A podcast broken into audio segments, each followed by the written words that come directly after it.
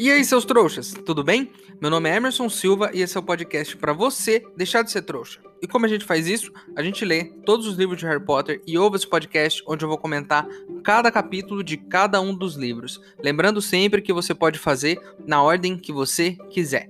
Hoje não vamos comentar um capítulo, como sempre fazemos. Hoje nós vamos comentar sobre o livro, A Câmara Secreta, de uma forma geral. E eu vou dizer aqui o que eu achei desse livro depois de ter lido todos os capítulos e de ter comentado todos eles aqui com vocês. É, esse foi o primeiro livro que eu li. E eu expliquei isso lá no nosso primeiro episódio, né? Eu, eu vi na TV alguma coisa falando sobre um menino que morava embaixo da escada e descobria que era bruxo. E eu fiquei maluco com aquele negócio. E aí eu fui atrás do filme, que já tinha sido lançado. Quando eu vi o filme, eu falei: Isso é incrível, né? Esse negócio é, é maravilhoso, eu preciso mais, quero mais disso.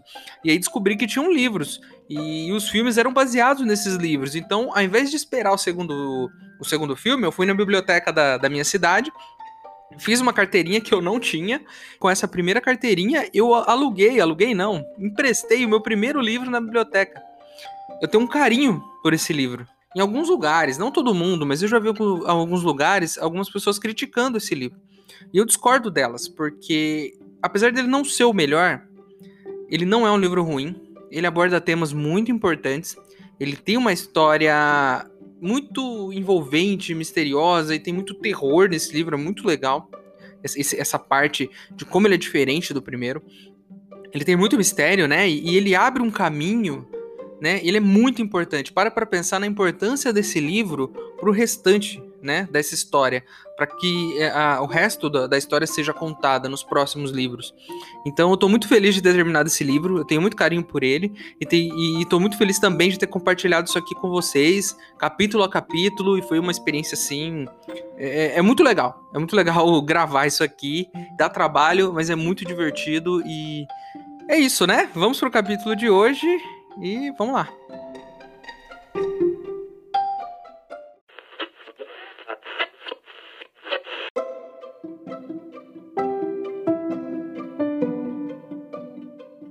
Você já pode ler sobre o maior bruxo que já existiu.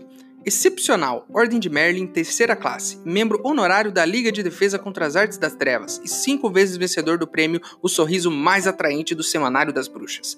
O maior escritor que o mundo bruxo já viu, autor de Como Dominar um Espírito Algorento, Como Se Divertir com Vampiros, Férias com bruxas malvadas, viagens com trasgos, excursões com vampiros, passeios com lobisomens e um ano com Yeti. Saiba tudo o que você sempre quis saber sobre Gilderoy Lockhart, sua infância difícil, sua vida escolar, suas aventuras pelo mundo e suas maiores conquistas. O Meu Eu Mágico, a autobiografia de Gilderoy Lockhart, já está disponível nas melhores livrarias. Redescubra a magia com o maior bruxo que já existiu.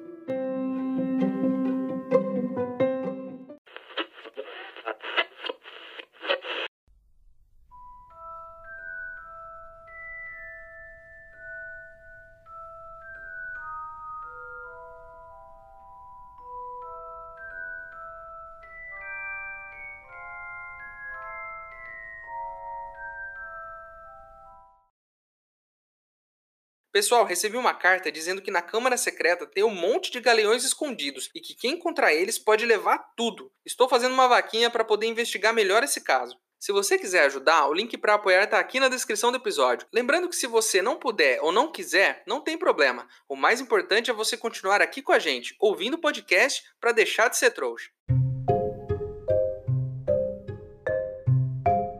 Harry Potter e a Câmara Secreta foi publicado no Reino Unido no dia 2 de julho de 98.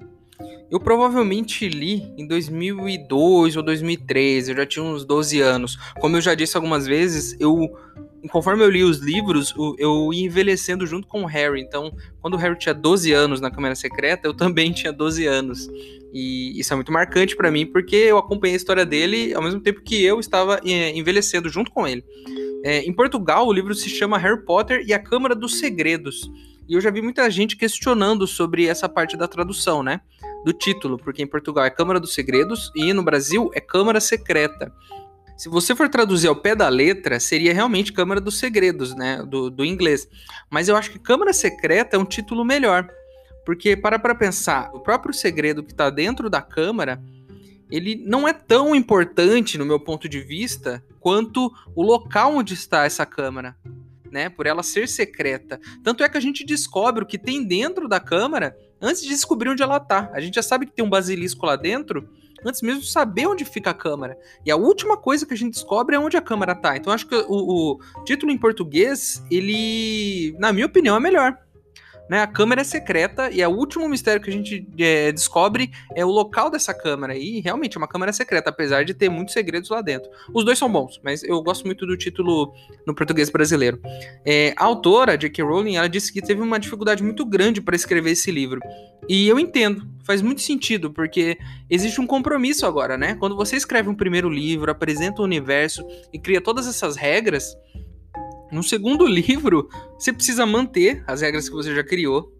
Você precisa é, resgatar a história do primeiro livro, desenvolver uma nova história e, além disso, como ela já tinha planos para próximos livros, ela precisa expandir esse universo para poder continuar contando essas histórias. Então, o segundo livro provavelmente deve ser o mais complicado de todos, porque aí, a hora que ela vai escrever o terceiro, ela já tem dois livros de base para ela consultar, né? E, e, aí o terceiro, ele já começa a, a, a talvez a ficar um pouco mais fluido para ela.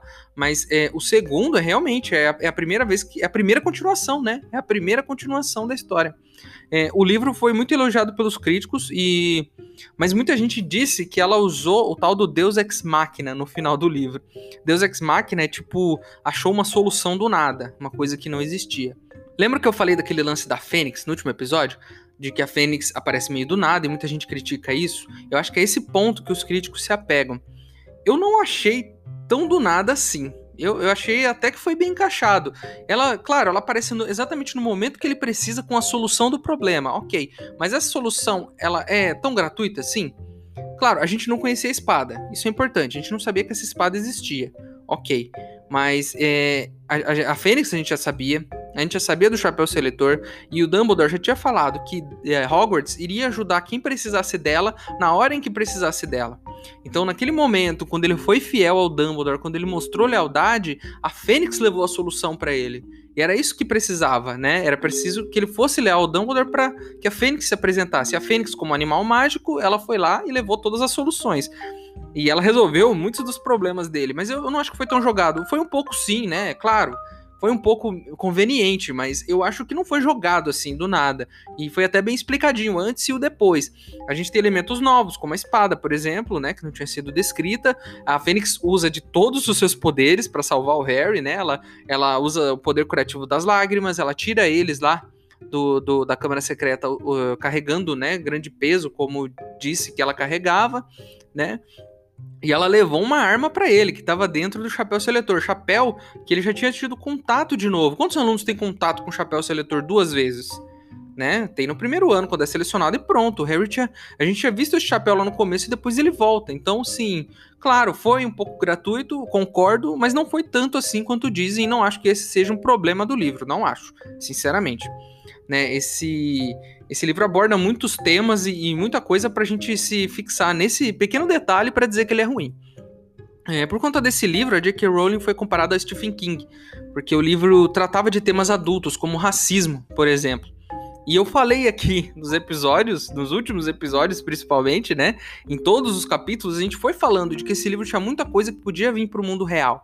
Assim como Stephen King, os personagens foram desenvolvidos, bem desenvolvidos, e aí você começa a colocar esses elementos de terror, que é uma coisa bem psicológica, né? O lance da voz, né? Da, da, das criaturas como as aranhas, que a gente vê as aranhas pequenas e depois as maiores, o lance da cobra gigante, as coisas vão vindo, né? E com esse toque de terror o livro todo, né? As coisas acontecem à noite, os alunos vão sendo pegos um a um, como se fosse num filme de terror mesmo, né? Você apresenta os personagens, depois eles começam a ser pegos pelo, pelo assassino, que seja, e, e ele tem essa pegada, e isso é muito legal, porque é muito diferente do primeiro livro, né?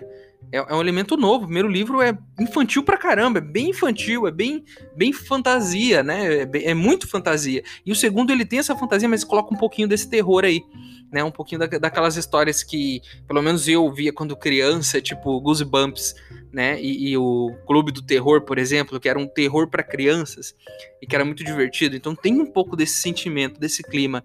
E eu acho muito legal, é um grande mérito desse livro também. É, inicialmente esse livro ele era para se chamar Harry Potter e o Enigma do Príncipe, olha só. Mas no final a autora acabou mudando porque ela achou que Câmara Secreta, né, provavelmente faria mais sentido. E só que mesmo assim muitas coisas que aparecem nesse livro são importantes lá na frente no próprio Enigma do Príncipe, né?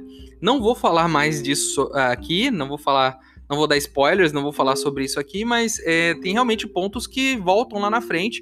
Mas aqui a gente não dá spoiler, aqui a gente vai lendo capítulo a capítulo e discutindo só com o que a gente já sabe, o que a gente já leu e não com o que está no futuro. O futuro a gente vai descobrir.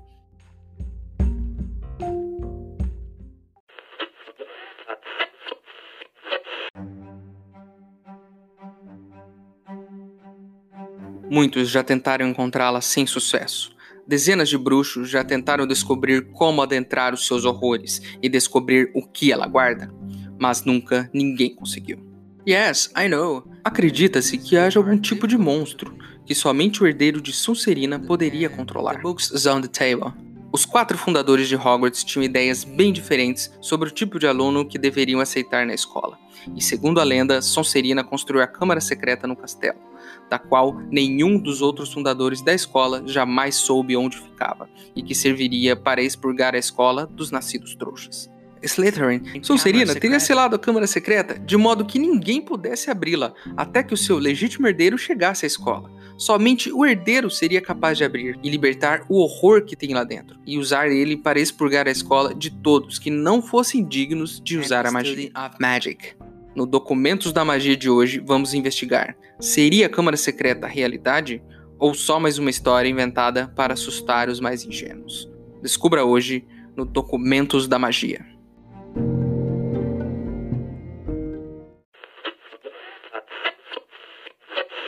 Ei, seu trouxa! Se você está curtindo o podcast, não se esqueça de deixar uma avaliação na ferramenta que você estiver ouvindo, caso ela tenha esse recurso, é claro. Assim o programa ganha uma moral e chega ainda mais trouxas como você.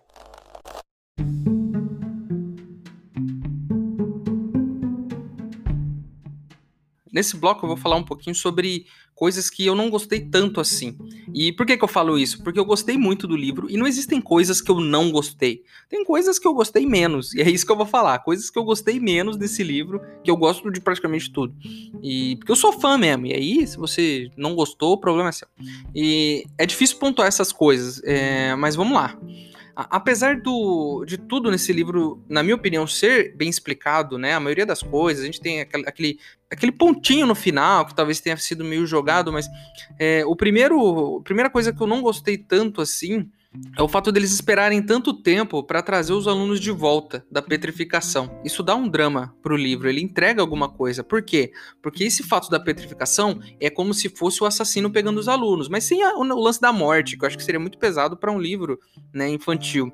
Mas é o lance de petrificar os alunos e é um por um né? Você não sabe quem vai ser o próximo. A gente tem a Hermione, que é uma das protagonistas, e ela pode ser a próxima. Ela, é, a gente tem esse risco que é iminente, e os alunos vão sendo petrificados, né? E por conta disso, a Hermione fica petrificada um tempo, e isso faz com que o Rony e o Harry tenham que resolver as coisas sozinhos. Isso deixa o, o mistério mais difícil de ser resolvido, né? Isso é legal, isso faz a história acontecer de uma forma criativa. Isso é muito legal, o fato deles ficarem petrificados por um tempo. Mas eu achei que a solução de esperar as mandrágoras crescer, esperar as mandrágoras crescerem, foi meio estranha. Porque, assim, o Harry perde todos os ossos. Aí eles têm lá uma poção que faz os ossos crescerem. O cara bebe uma noite, no outro dia já tá com os ossos do, do braço crescido. Em algum momento os alunos estão gripados. E aí eles tomam um remédio e a gripe passa na hora. Sai um vapor lá das orelhas e eles ficam curados na hora. E eu, eu, acho que faltou alguma explicação meio que nesse nível, do porquê eles não já tinham esse chá de mandrágora. Porque esperar elas crescerem, isso é uma solução, ok, você tem que esperar elas ficarem prontas. Mas eles tinham o remédio do esqueleto lá no vidrinho. Eles tinham o remédio da gripe no vidrinho. Por que não tinham chá de mandrágora no vidrinho? Com uma linha, às vezes poderia ter sido explicado. Ó, oh, a gente acabou com o último que a gente tinha ano passado, por exemplo. Sei lá, qualquer coisa do tipo. Ah, não tem para vender, é muito difícil de encontrar. Uma linha simples teria explicado isso. E, e, a gente fica nessa, né? Nessa espera delas crescerem. E ao longo do livro elas são bebês, a hora que eles estão invasando, elas viram adolescentes, depois elas viram adultas e só aí, né, o chá fica pronto. Os, os bruxos têm esse mercado, né? Eles têm lá o beco diagonal que vende de tudo. Por que não tinha lá também? Ninguém mede poções? Não tinha um frasco disso na escola? Então é uma coisa que, assim, eu entendo porque que existe e, e faz é, e, e, deixa a história muito mais legal o fato dos alunos serem pegos um a um e ficarem petrificados. Porque imagina como seria petrificou, no outro dia o cara já tá lá, isso diminuiria, né, a dramaticidade da história. E, e, então é legal eles ficarem petrificados e você vai perdendo alunos um a um, e isso aumenta a tensão. Mas eu acho que faltou uma explicaçãozinha, né, aí do porquê já não tinha esse chá pronto, do porquê teriam que esperar as mandrágoras crescerem. Isso, assim, me incomoda muito pouco também, porque não, não é problema nenhum nesse livro, né? Isso não deixa o livro ruim. Além disso tudo, tem o fato que eu comentei lá no, no final dos últimos capítulos das lágrimas da Fênix que as lágrimas da fênix têm poderes curativos. Então, as lágrimas da fênix também não podem curar a petrificação. Não tem outro remédio, é só esse remédio. É um detalhe, né?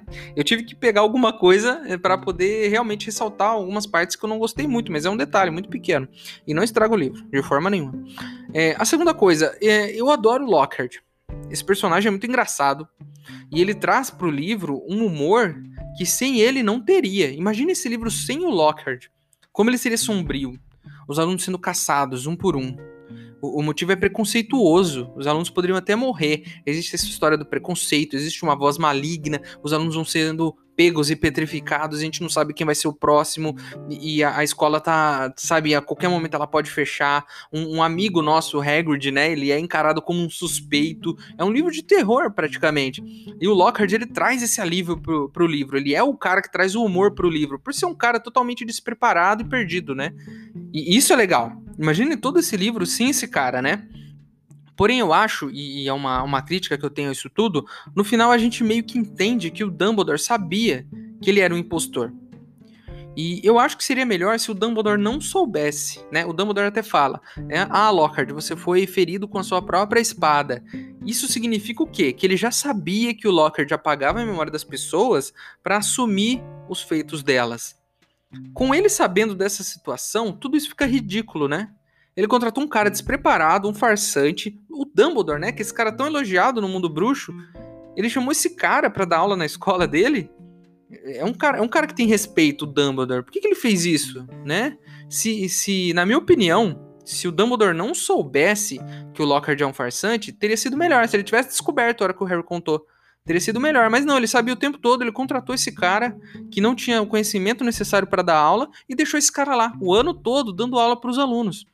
É, defesa contra as artes das trevas, nesse universo, nessa circunstância que eles estão, de um, um mal né, que, que foi, mas vai voltar a qualquer momento, porque o próprio Dumbledore sabe que o, o Voldemort está lá nas florestas da Albânia, ele fala isso no último capítulo. Essa matéria é uma das mais importantes, né? Os alunos precisam aprender a se defender. Né? Eles vivem nessa circunstância de que o cara pode voltar a qualquer momento e vai, vai ser, ó, né? Salve-se quem puder. Então, assim, eu acho que essa matéria devia ter sido cuidada, devia ter sido levada com mais cuidado pelo Dumbledore. E problema não com Lockhart. Eu gosto do personagem, ele é engraçado, ele é ótimo. Mas o fato do Dumbledore saber que ele é um farsante, isso me incomoda um pouco. Porque ele poderia não saber, o, o Lockhart foi lá, foi um, um, um puta, né, migué de todos, conseguiu um emprego sem saber nada, e o Dumbledore no final descobre isso. Então, assim, isso meio que alivia o personagem, né? Tipo, olha, ele confiou no cara. Né? Ele, não, é, ele não é obrigado a saber de tudo, mas quando ele sabe, ele é obrigado a fazer alguma coisa a respeito. E ele sabia e não fez nada, né?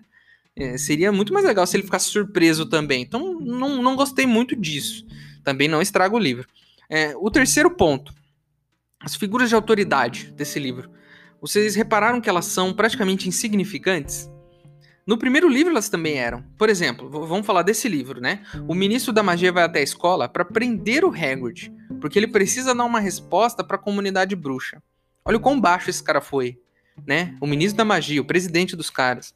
O Dumbledore sabe que o Lockhart é uma farsa, acabei de falar sobre isso, e ele coloca esse cara para dar aula. O Sr. Weasley é um membro do ministério e, ao invés de controlar o mau uso dos artefatos dos trouxas, ele próprio faz o mau uso desses artefatos. O, o, o Lúcio Malfoy, por exemplo, é um péssimo pai. Olha o tipo de exemplo que ele dá pro Draco, né? Como esse menino é. Ele ele se ocupa o livro todo em incriminar uma criança de 11 anos né, para tentar não passar uma lei, né, e, e depois ele vai atrás para tentar expulsar o diretor da escola como presidente do conselho, né? Ele tem um escravo particular que é o Dobby, que é uma figura muito forte nesse livro e é outro tema muito importante que esse livro aborda, né? Aborda escravidão também, além de abordar preconceito.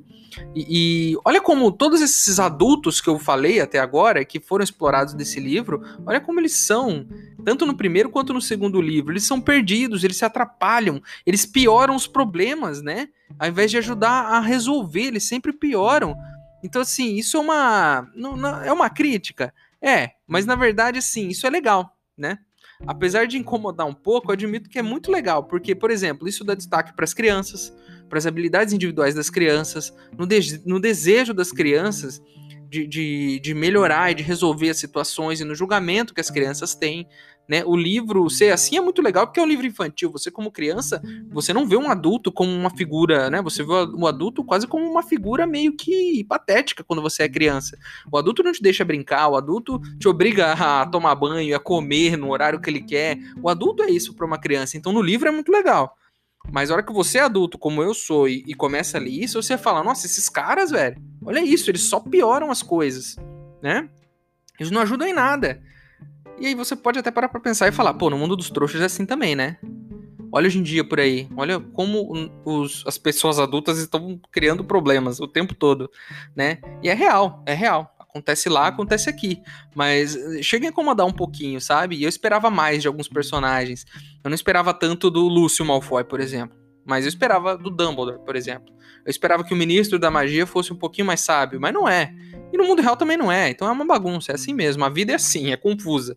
Mas isso também não estraga o livro de forma alguma e é só um detalhe a mais pra gente, pra gente apreciar.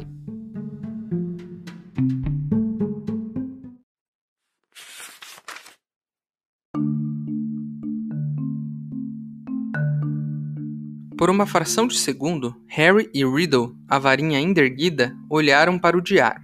Então, sem pensar, sem raciocinar, como se tivesse pretendido fazer isso o tempo todo, Harry agarrou a presa do basilisco no chão ao lado dele e enterrou-a direto no centro do livro. Ouviu-se um grito longo e cortante. Um rio de tinta jorrou do diário, escorreu pelas mãos de Harry e inundou o chão. Riddle estrebuchava e se contorcia, gritando e se debatendo. E então, desapareceu.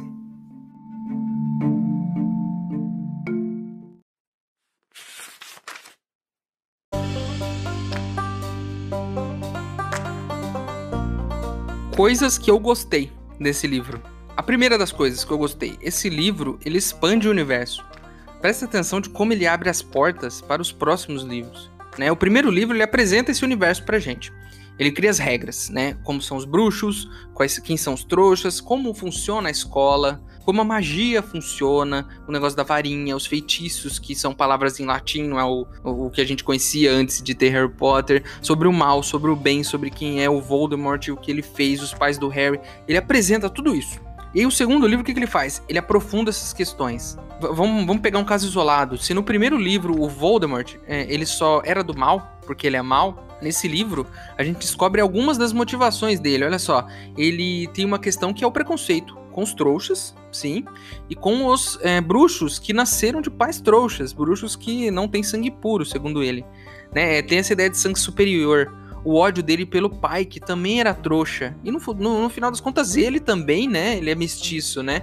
E a busca dele por acabar com os trouxas e os bruxos que não têm sangue puro. Olha como isso deu profundidade ao personagem, né? No primeiro livro, ele era um cara mal. Ele só é mal. No segundo, a gente já vê por que, que ele fez o que ele fez como ele atraiu tantos seguidores, como tantas pessoas levam a sério o que ele diz e como, como isso trouxe um, esse, esse clima pro livro, né? Por que, que aconteceu tudo que aconteceu com os pais do Harry lá atrás? Porque existiam essas pessoas, né?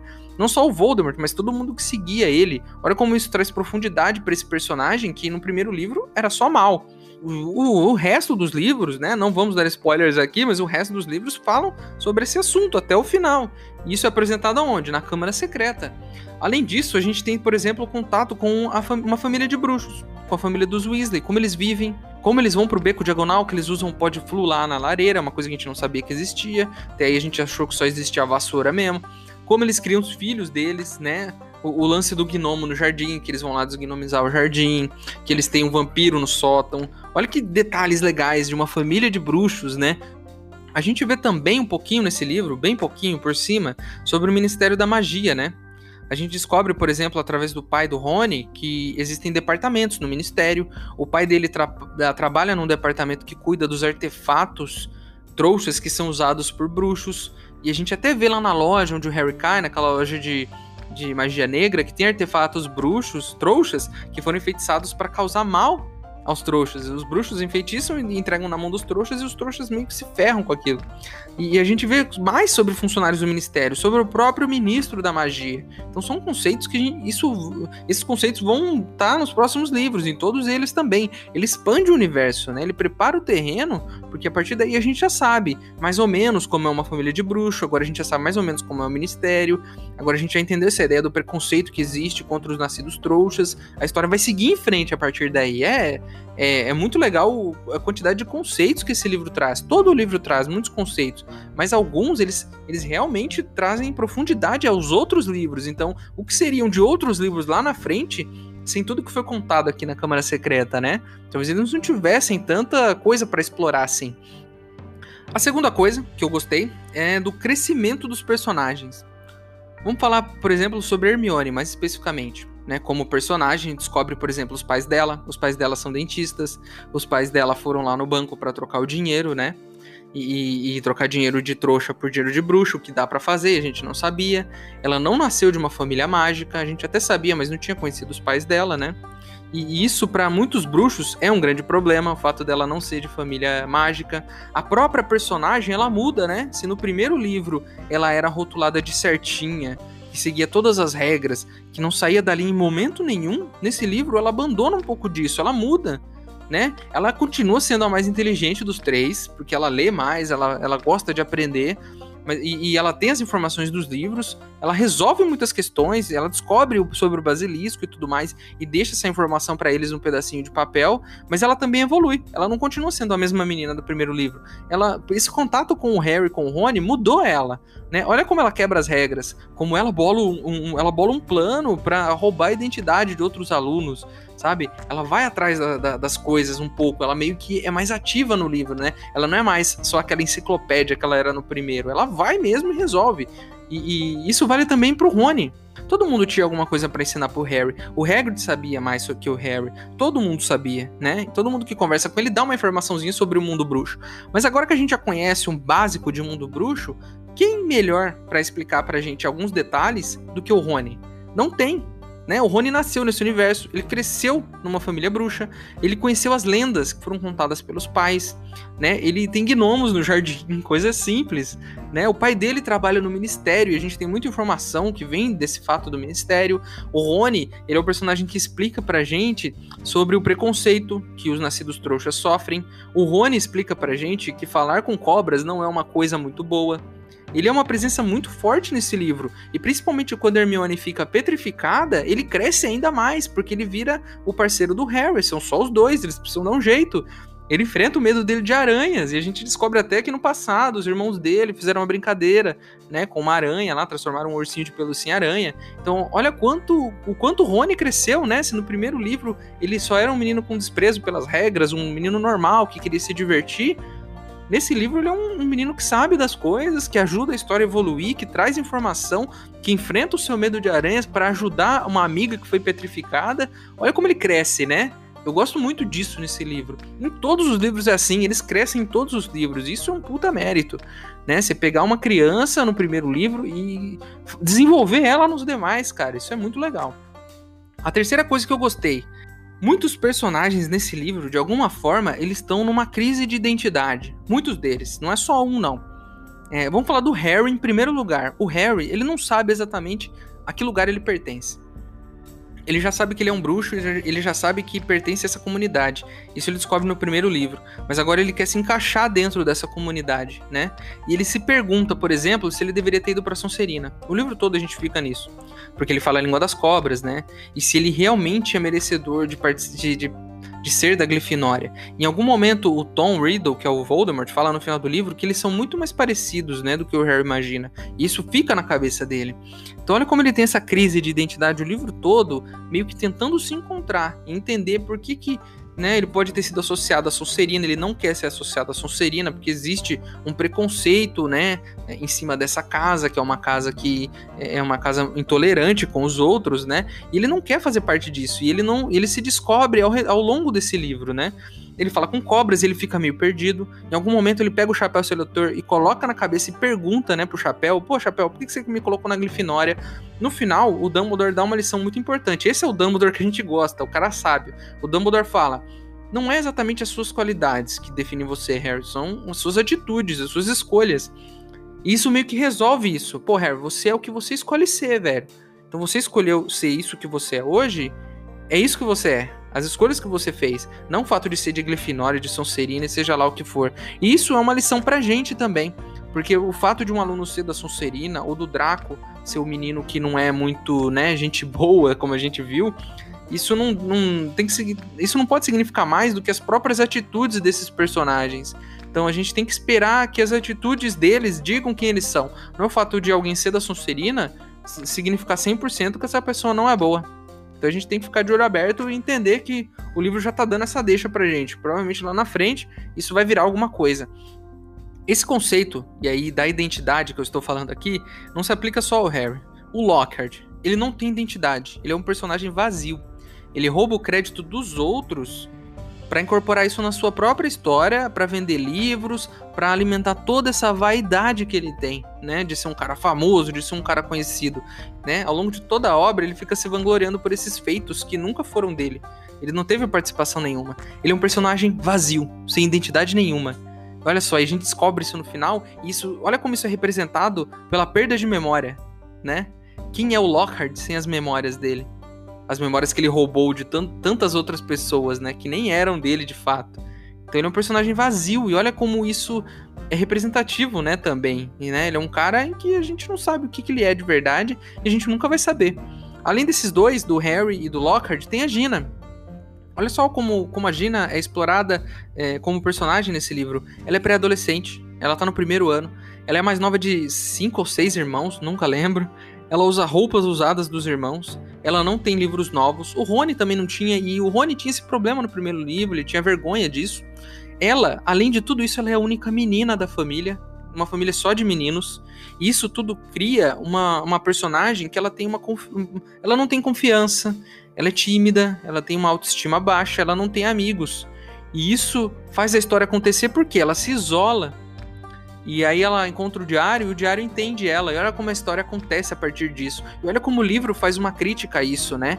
De, de, o fato de você isolar uma criança, o que, que isso pode causar na vida dela. Ela meio que entregou a confiança dela para um desconhecido e olha no que deu, ela quase morreu, né?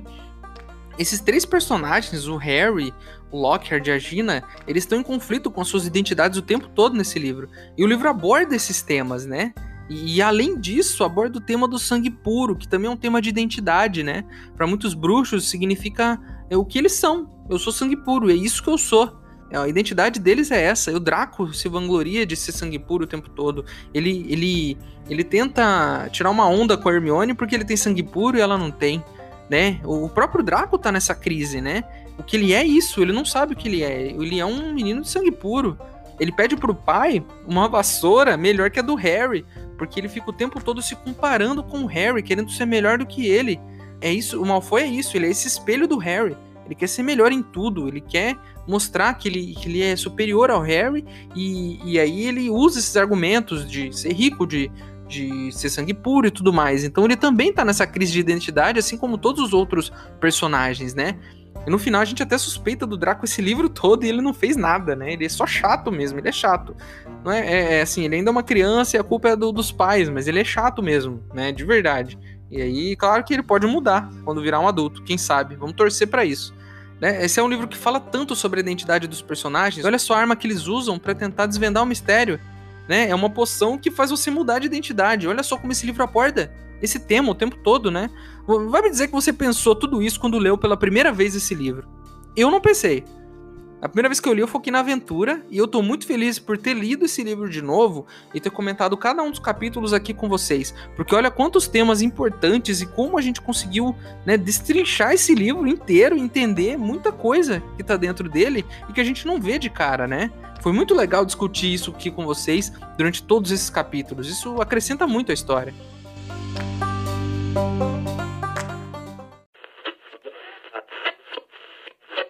Boa noite, eu sou o repórter Carlos e hoje vamos conversar com o Dr. Pet Mágico. Vamos conhecer mais sobre uma criaturinha muito interessante hoje, as acromântulas. Doutor, o que são as acromântulas? A acrobântula é uma espécie de areia gigante de oito olhos e dotada de fala humana. É originária das florestas tropicais da Ásia, onde habita nas florestas densas da região. Acredita-se que a espécie tenha sido criada por um bruxo antes da proibição de criação experimental de animais, em 1965. Eu estou vendo aqui que o doutor trouxe uma dessas aranhas incríveis. O senhor tem certeza de que uma corda fina dessas consegue segurar essa aranha de 6 metros? Fique tranquilo.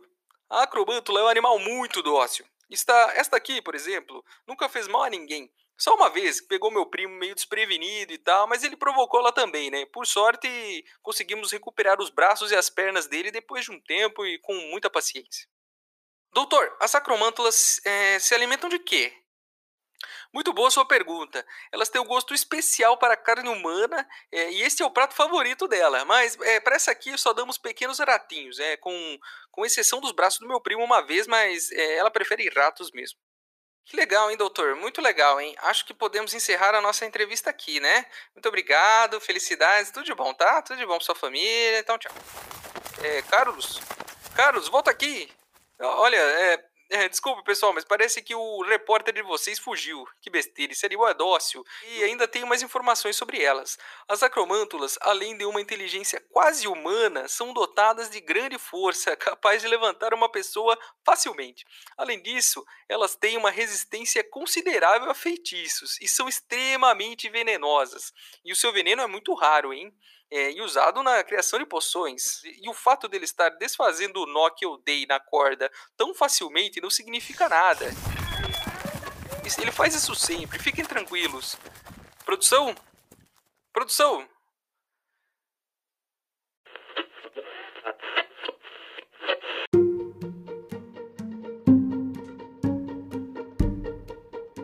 Então é isso. Terminamos de falar sobre esse livro que vai estar para sempre no meu coração. É um, é, um, assim, é um carinho muito grande que eu tenho por ter sido o primeiro livro que eu li dessa saga, que fez parte da minha vida. E olha só como foi legal reler ele agora, né, com vocês, como ele trouxe tanta coisa que eu nem tinha parado para pensar quando eu era uma criança e nem tinha obrigação de fazer isso. Mas olha como o livro tem camadas, né? Então é um livro que é infantil, sim, é infantil, é uma história para criança, é. Mas olha, se você leu esse livro quando criança, se você lê quando adulto, Olha quantas, quantos temas ele aborda, olha quantas coisas você pode trazer para o mundo real. E olha como ele é divertido, né? Principal, ele é muito divertido e tem muita coisa interessante. Ele é o nosso, ele é o nosso terror em Harry Potter, é esse livro aqui. Né? É o nosso livro de terror dentro desse universo. Se o primeiro foi um livro de fantasia, esse é o nosso livro de terror. Foi muito legal. E no próximo episódio, vamos falar sobre o filme discutir o filme da Câmara Secreta.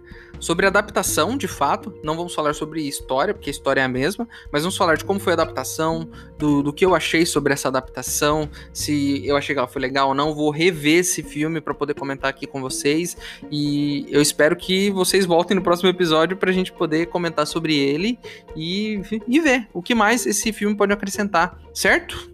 A capa do episódio de hoje foi desenhada pela Mari Grandpré.